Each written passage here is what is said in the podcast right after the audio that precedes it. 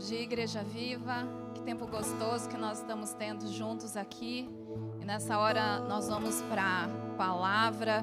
Eu sei que já tem sido banquete aqui para nós, tanto na adoração, como nós fomos fortalecidos na nossa fé, em lembrar o Deus que nós temos, o Deus que nos faz até caminhar sobre as águas, como nós fomos relembrados e reanimados e, e direcionados, alinhados a ver qual é a nossa a nossa causa. E Jesus é a nossa causa. A cruz é o que nos dá vida. E, e fomos lembrados também que Jesus, Ele é o, é o, Senhor das nossas vidas e a tudo aquilo que nós temos, nós queremos dar a Ele, não de maneira automática, mas de todo o coração. E nessa hora, na palavra, nós vamos continuar falando sobre transformação. Todo esse mês de março, nós vamos falar sobre transformação. E eu sei que desde a hora que esse culto começou, Deus já começou a mexer no nosso interior. Eu posso falar que eu já fui bem transformada da hora que começou esse culto até agora. Deus já mexeu muita coisa, já chacoalhou muita coisa no meu interior. Eu acredito que Deus vai continuar fazendo isso. Amém? Nas nossas vidas. Então, aí na sua casa, no seu lugar, abre suas mãos e começa a se entregar. Fala, Deus, eu me entrego a Ti. Senhor, eu, eu coloco a minha vida diante do Senhor. Eu sei que ainda há transformação para mim nessa manhã. E eu quero corresponder, Deus, a tudo aquilo que o Senhor quer, ainda mexer em mim. Jesus, vem, vem fazer cair aquilo que é abalável e vem fortalecer aquilo que é inabalável. Jesus, eu me entrego a Ti nessa hora. Que a Tua palavra venha como uma espada que tudo aquilo que o Senhor tem para fazer em mim e aqui na minha casa, na minha família, se cumpra 100%. Senhor, nós entregamos esse tempo nas Suas mãos. Que o Senhor reine, que só o Senhor fale, que só as palavras do Senhor prevaleçam é, nesse lugar e nesse momento, em nome de Jesus. Amém. É, hoje eu vou continuar falando então sobre transformação. E eu me lembrei de quando eu comecei a trabalhar é, eu comecei a dar aula em 99 e eu lembro que depois de um tempo eu peguei aula em cursinho. E eu lembro que quando eu estava no, no cursinho, algumas pessoas falavam assim para mim: Priscila, você não tem perfil para cursinho. Eu realmente concordava. Eu falava assim: eu não tenho muito perfil. Porque eu via as aulas de cursinho, eu não tinha feito cursinho, mas eu, eu, eu via algumas aulas né, de outros professores. E aí eu via que eles eram super sarristas, desbocados, pessoal super extrovertido. Na verdade, eles eram tipo showman, não era professor. Eles, eles faziam um show, parecia stand-up, né? E, e, eu lembro que algumas pessoas falavam para mim: olha, para você dar aula em cursinho, você vai ter que mudar seu estilo. Eu acho que eu estava mais para professora Helena do Carrossel, sabe? Não sei quem é dessa geração e pegou, mas eu estava mais para professora Patia do que para professora de cursinho. E algumas coisas que eu, eu sabia que dava para eu melhorar, eu fui melhorando. Mas algumas é, críticas que vieram, não era nem crítica, eram sugestões, né? De pessoas antes, até de, mesmo de eu começar a dar aula, as pessoas falavam: olha, você tem que, você tem que falar mais palavrão, você tem que ser mais desbocada, você tem que é, fazer assim, assado. E, e algumas sugestões eram para eu mudar a minha forma de ser, eu mudar a minha identidade, eu ser alguém que eu não era. E, e, eu lembro que aquilo me trouxe uma certa confusão. Eu falei, mas será que eu tenho que mudar tanto assim, né? Claro que algumas coisas eram princípios meus, eu não ia mudar. Mas eu fiquei pensando, será que dá para mudar? Será que dá para eu é, mudar meu estilo, fazer alguma coisa melhor para eu ser uma melhor professora de cursinho, né? E eu lembro que eu fui perguntar para o Renato. O Renato era, por acaso, ele era um dos meus chefes lá na escola. E aí eu perguntei, você acha que eu tenho que mudar? Você acha que eu tenho que ser mais assim extrovertida? E gesticular mais e falar desse jeito.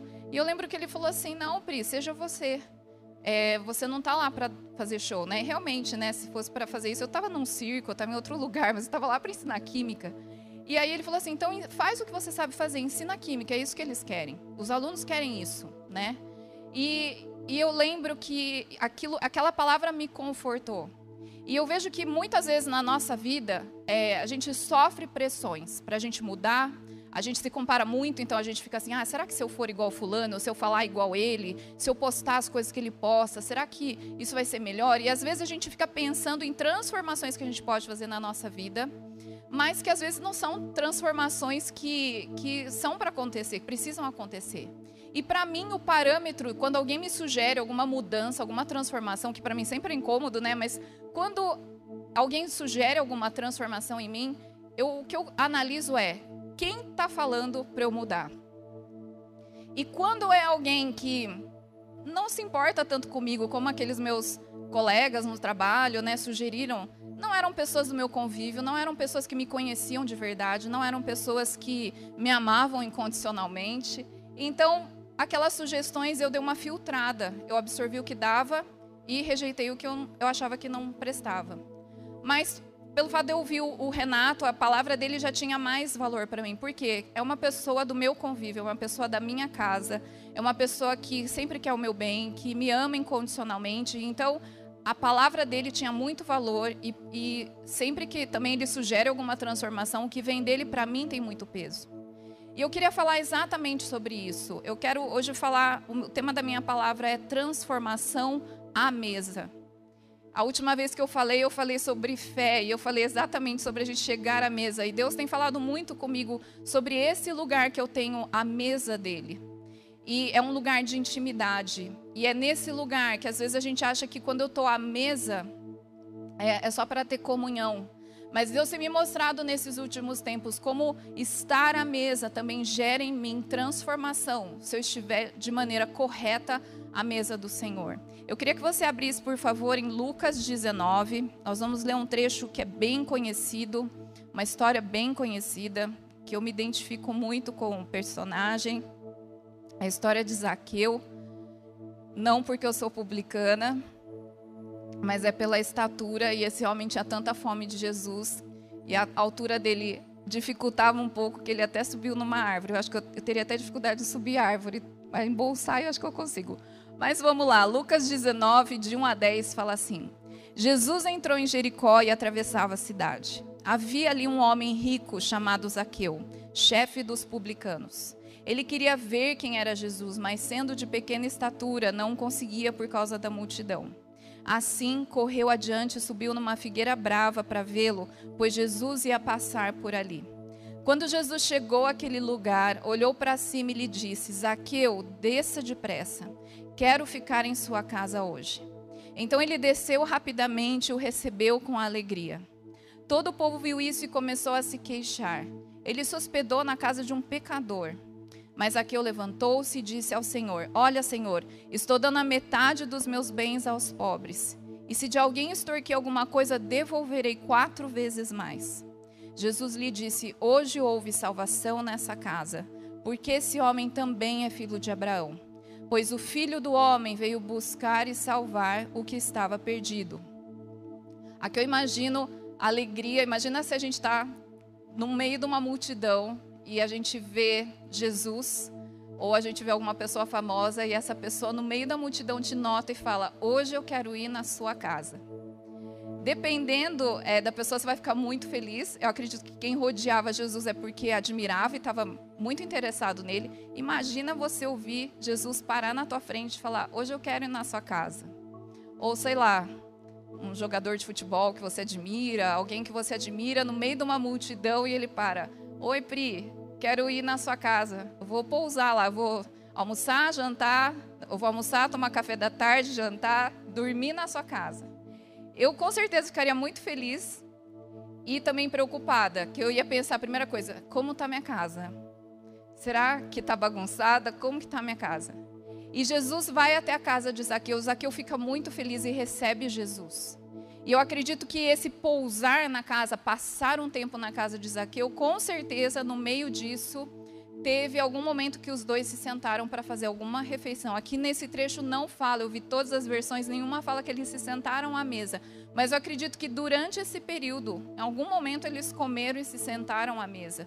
Porque é isso que é, é, quando a gente vai receber alguém que a gente ama muito, a gente serve um cafezinho, serve alguma coisinha para beliscar. Acredito que Zaqueu, que era um homem muito rico, deve ter oferecido o que tinha de melhor na casa dele. E algumas coisas que eu comecei a pensar é por que a transformação da nossa vida ocorre na mesa, nesse lugar de comunhão, nesse lugar de intimidade. Eu separei alguns fatores que eu, eu entendi lendo esse trecho, que são motivos que Deus nos corrige e nos transforma à mesa. Primeiro fator é que na mesa, nesse lugar de intimidade dentro da casa de Zaqueu, ele estava protegido dos olhares das pessoas. Já estava tendo um burburinho lá. Por que, que Jesus foi na casa do Zaqueu? Será que Jesus não sabe que ele é pecador? Ele é a pior pessoa que tem aqui na multidão. Jesus escolheu justo ele para ir na casa dele.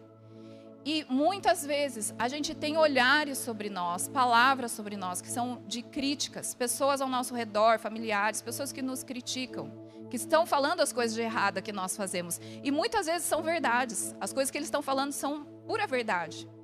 E aqui Jesus, ele sabia que Zaqueu precisava de alguma transformação na vida dele e no caráter dele.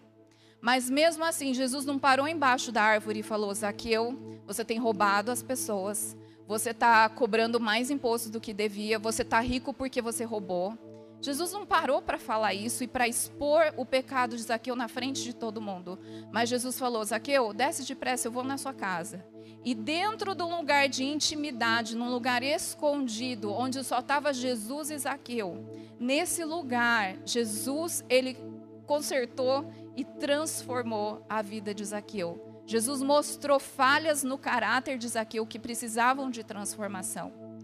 Então, a transformação ocorre na mesa, pelo primeiro ponto aí é porque Jesus não, nunca, nunca nos expõe. Jesus nunca aponta o nosso dedo na frente das pessoas e, e mostra, nunca aponta o dedo para nosso erro, para nossas falhas e nos expõe na frente dos outros. Ele é um Deus de amor. Né? Quantas vezes eu, eu lembro que, às vezes eu aprontava alguma coisa com a minha irmã e a gente estava fora de casa, na casa de alguém, às vezes na igreja, e minha mãe falava assim, ou meu pai, em casa a gente conversa. Exatamente isso. O lugar da correção e da transformação de um pai de amor é, é intimamente. Não é na frente de todo mundo, não é expondo o pecado na frente de todo mundo.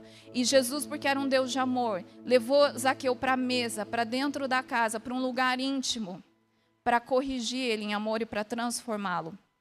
Outra coisa, outro motivo que a transformação acontece na mesa é porque mesa não é lugar para multidão.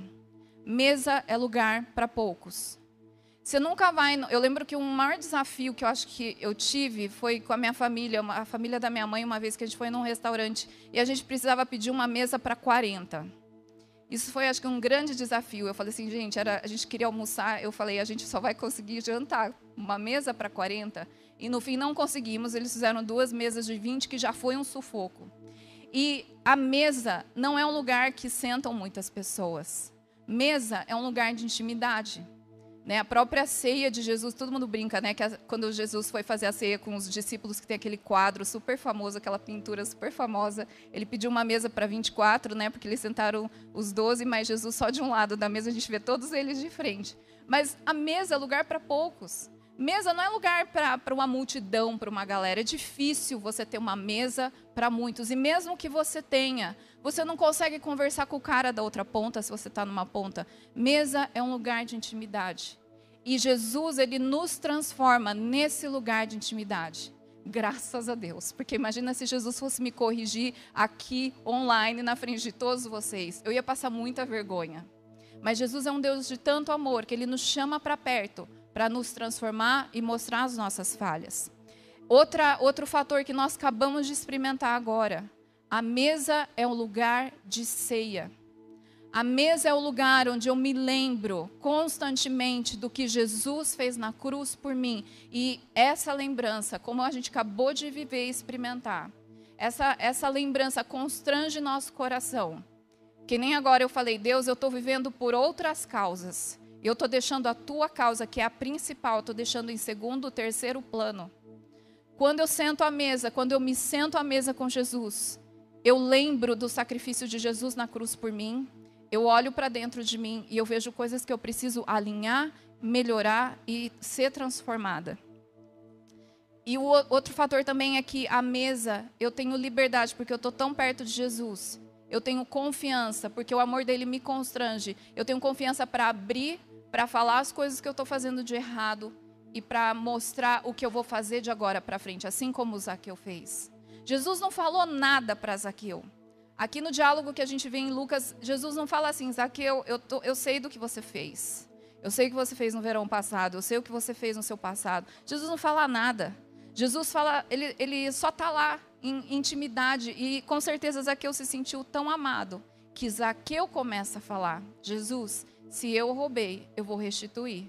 Jesus, se eu falhei em alguma área, eu vou mudar, eu vou ser transformado. Porque a tua presença e o teu amor me constrangem num ponto que eu quero ser uma pessoa melhor para o Senhor. Eu quero viver a tua causa, eu quero fazer jus à tua causa.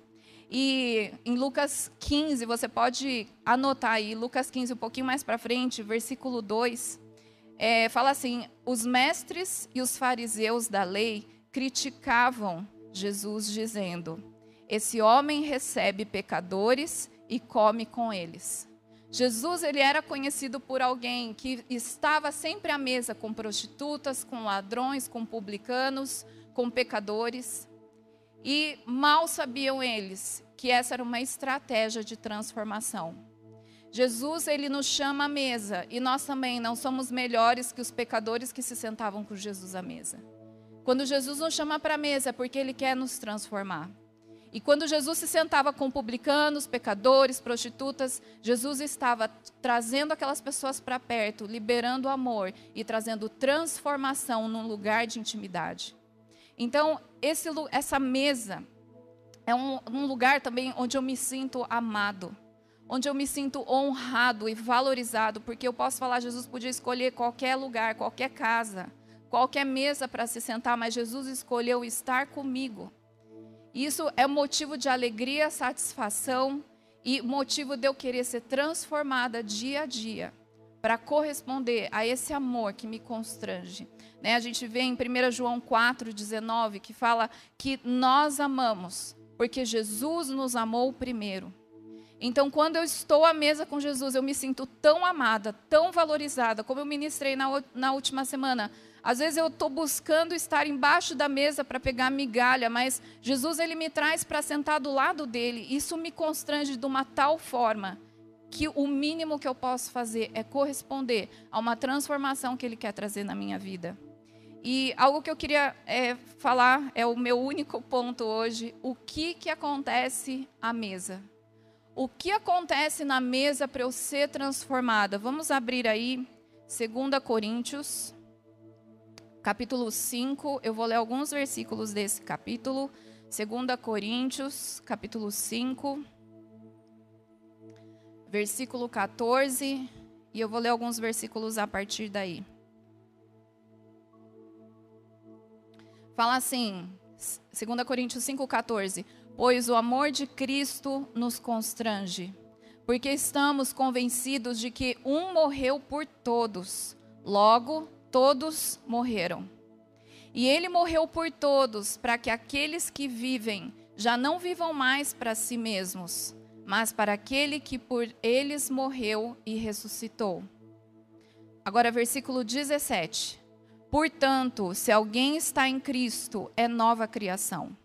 As coisas antigas já passaram, eis que surgiram coisas novas. O que, que acontece quando eu estou à mesa?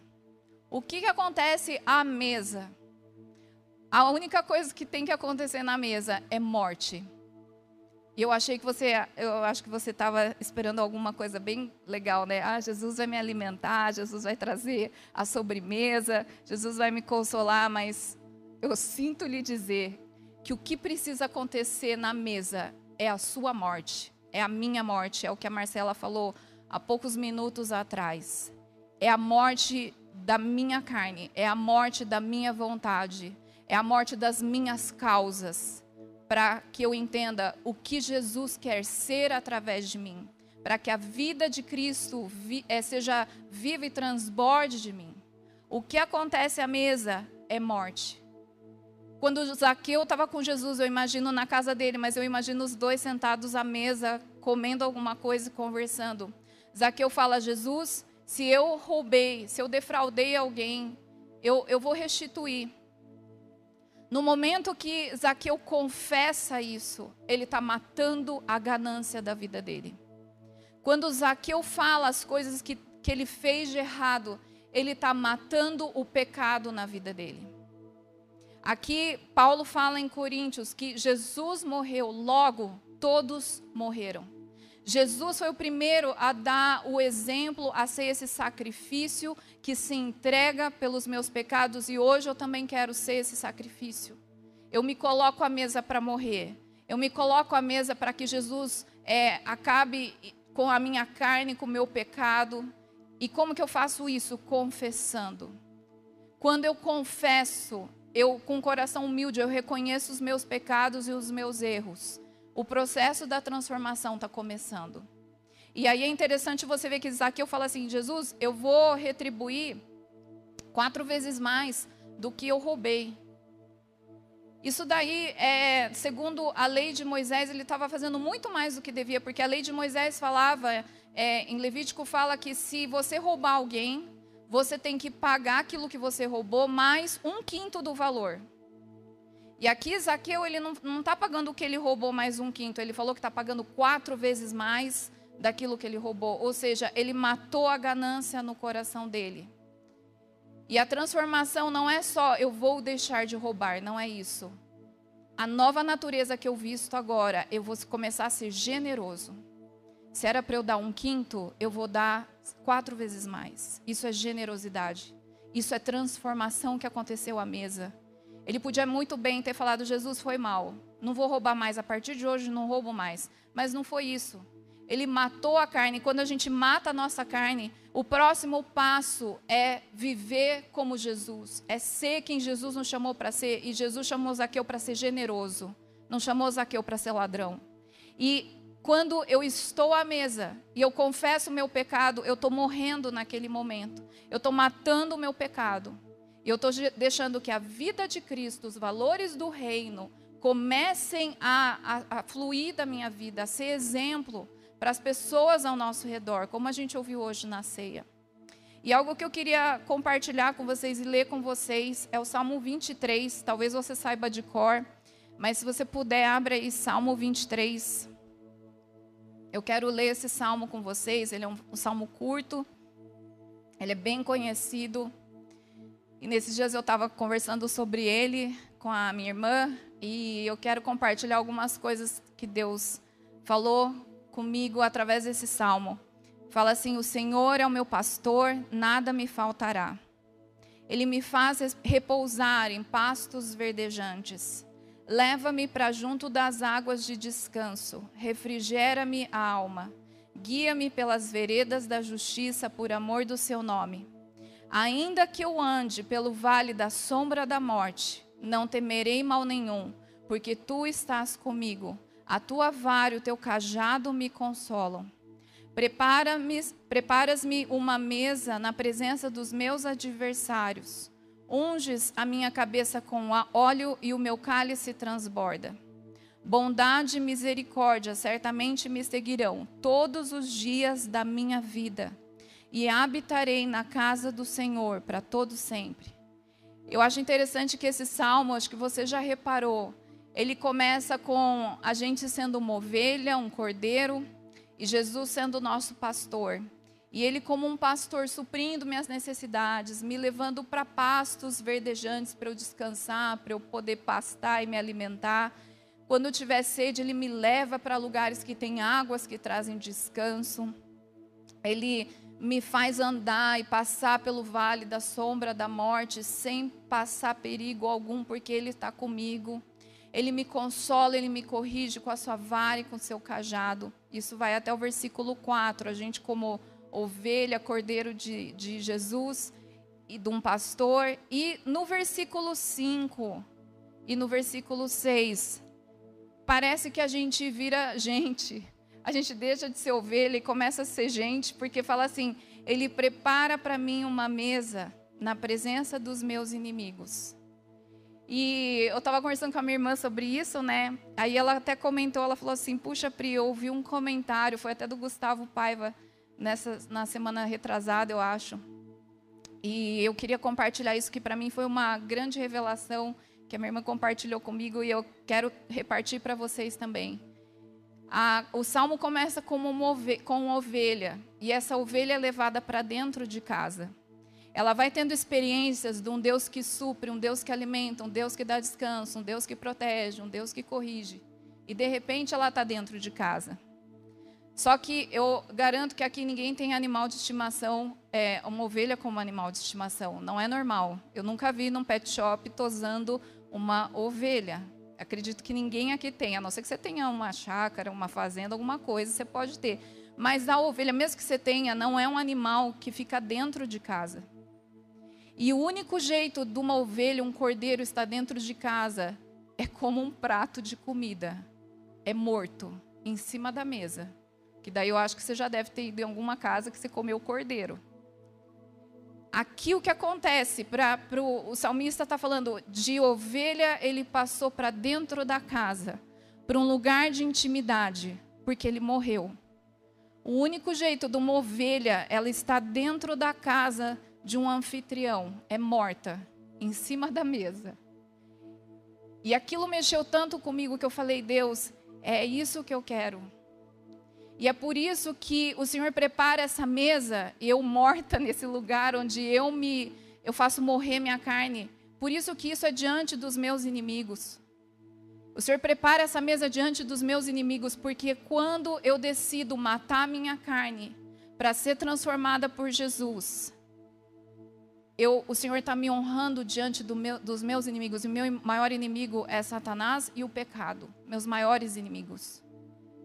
E quando eu mato a minha carne, quando eu deixo Jesus com seu amor me constranger nesse lugar de intimidade, eu deixo ele apontar e, e mostrar meus erros com tanto amor, sem me expor para as pessoas, naquele lugar que só estou eu e ele, eu começo a confessar o meu pecado para ele, eu estou morrendo. Eu estou sobre essa mesa. E nesse lugar, Jesus me perdoa e coloca em mim a natureza, vai imprimindo em mim a natureza de Cristo. E isso é a maior vitória que eu posso ter diante dos meus inimigos, diante do pecado, diante de Satanás. O meu inimigo aqui não é uma pessoa que eu não gosto ou que fez mal para mim, não. O meu inimigo aqui é o pecado e é Satanás que sempre me induz ao pecado. Abraão fez a mesma coisa com Isaac. Deus pediu para Abraão oferecer Isaac. Eu fico pensando o que, que passou na cabeça de Isaac a hora que ele chega lá em cima. Ele fala, pai, mas cadê o cordeiro? Cadê a ovelha que nós vamos sacrificar? E Abraão fala, filho, Deus proverá. O Senhor vai prover. E enquanto não veio o cordeiro, chegou uma hora que Abraão teve que falar, filho, senta aí no altar. Senta aí na mesa. Que você vai ser o sacrifício hoje. E eu, eu creio que hoje nós somos esse sacrifício. E, e sabe que no versículo 6 esse salmo fala que eu habitarei na casa do Senhor para todo sempre. Isso mostra que esse lugar é para a gente ficar para sempre. Até Jesus voltar e encontrar a sua noiva gloriosa, que todo dia está nesse lugar de intimidade, matando a sua carne. Anota aí também João 13, versículo 30 Eu não vou abrir, mas em João 13, versículo 30, conta a última ceia de Jesus com seus discípulos. E tem uma hora que Jesus fala assim: Alguém vai me trair. E os discípulos falam, Pedro fala para João: Pergunta aí, você que é o preferido, pergunta para Jesus quem é que vai trair ele. E, e, Jesus fala: É aquele que vai pegar o, o bocado de pão. E daí Jesus entrega o pão para Judas. E Judas pega o pão, ele se levanta da mesa e ele vai embora. João 13:30 fala isso. Judas pega o pão, se levanta da mesa e vai embora. Isso para mim representa pessoas ou a minha própria vida, quando eu quero aquilo que Jesus quer me oferecer. Eu quero pão, eu quero alimento, mas eu não quero mudar de vida. Então eu me levanto e eu escolho sair da mesa. Isso é muito sério porque eu estou desperdiçando um momento precioso, uma intimidade que é para poucos e que Deus está nos chamando para usufruir desse lugar de transformação. Só que esse lugar é uma escolha. Judas escolheu ir embora. Ele escolheu pegar o pão, escolheu pegar aquilo que ia ser um sustento para ele. Mas na hora de ficar à mesa, confessar o pecado, e mudar de vida, ele virou as costas, ele se levantou dessa mesa e foi embora. E eu creio que Jesus quer mudar isso nas nossas vidas. Ele não quer mais uma igreja que rejeita a transformação e aceita o pão. É muito fácil eu receber o pão que Jesus tem para me dar, virar as costas na hora que o negócio aperta, que Jesus começa a me mostrar com amor aquilo que precisa ser mudado na minha vida. É muito fácil eu pegar o pão, virar as costas para Jesus e sair fora sem ser transformado, como Judas fez. Isso é covardia. Mas Jesus, ele chama um povo de coragem. E hoje nós estamos nos levantando com coragem para a gente permanecer nessa mesa, mesmo que doe, mesmo que, que vá doer, que vá machucar, mesmo que seja incômodo a gente olhar para nós mesmos e ter que falar, expressar, confessar o nosso pecado. Mas a transformação vem na vida daqueles que recebem o pão, mas também tem a firmeza de ficar à mesa e ser transformado pelo amor de Jesus. Amém? Hoje nós somos esse sacrifício que se coloca na mesa e fala: Jesus, como o Senhor já falou, eu vivo por ti, a tua cruz é a minha causa, então o que tem que matar ainda aqui em mim, o Senhor pode vir matar. De uma música muito antiga que nem lembro de quem era, mas a gente cantava: O sacrifício sou eu. Eu abro mão dos meus sonhos, eu abro mão dos meus planos, eu abro mão da minha vida por ti. Se Jesus é a minha causa, se a cruz é a minha causa. Eu vou abrir mão disso e eu vou ficar nessa mesa. Eu não vou me levantar. Eu me recuso me levantar e virar as costas para Jesus na hora que Ele quer me mudar e me transformar. Colossenses 3:5.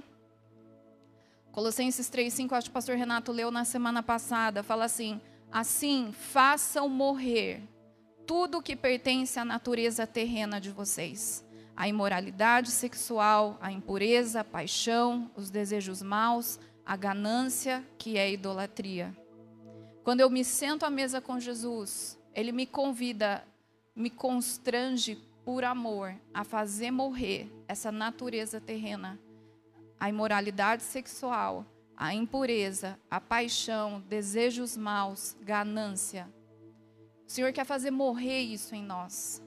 João 12, 24 fala que se o grão de. É Jesus falando dele mesmo: se o grão de trigo cair na terra e não morrer, ele vai ficar só. Mas se ele morre, ele vai dar muito fruto. E Jesus está nos convidando nessa manhã para a gente morrer, porque isso vai trazer muito fruto. A nossa morte na, na mesa, ela vai trazer transformação. E essa morte na mesa também gera em nós uma intimidade, intimidade com Deus que a gente nunca experimentou antes. Amém? E algo que também Deus colocou no meu coração.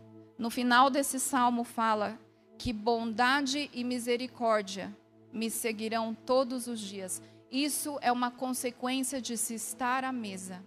Isso é uma consequência de fazer o meu eu, a Priscila, que muitas vezes grita, que fala mais alto meus desejos, minhas vontades, minha ira. Eu, quando eu deixo isso morrer na mesa, na presença de Deus, nesse lugar de intimidade, quando eu faço isso morrer, eu começo a experimentar da transformação em mim. E eu vou começar a, a, a ser perseguida por bondade e misericórdia, porque esse é o nosso Deus. Ele não é um Deus que tem prazer em ver a gente morrendo, mas, na verdade, ele nos transforma para que a gente, como diz em 2 Coríntios 3, que fala que assim, conforme eu contemplo o Senhor, eu vou sendo transformado de glória em glória, a sua imagem. E a, a imagem de Cristo vai sendo transmitida a partir de mim, a ponto de eu perceber que a consequência de tudo isso, eu vou ser perseguida pela bondade e pela misericórdia de Deus na minha vida. Amém?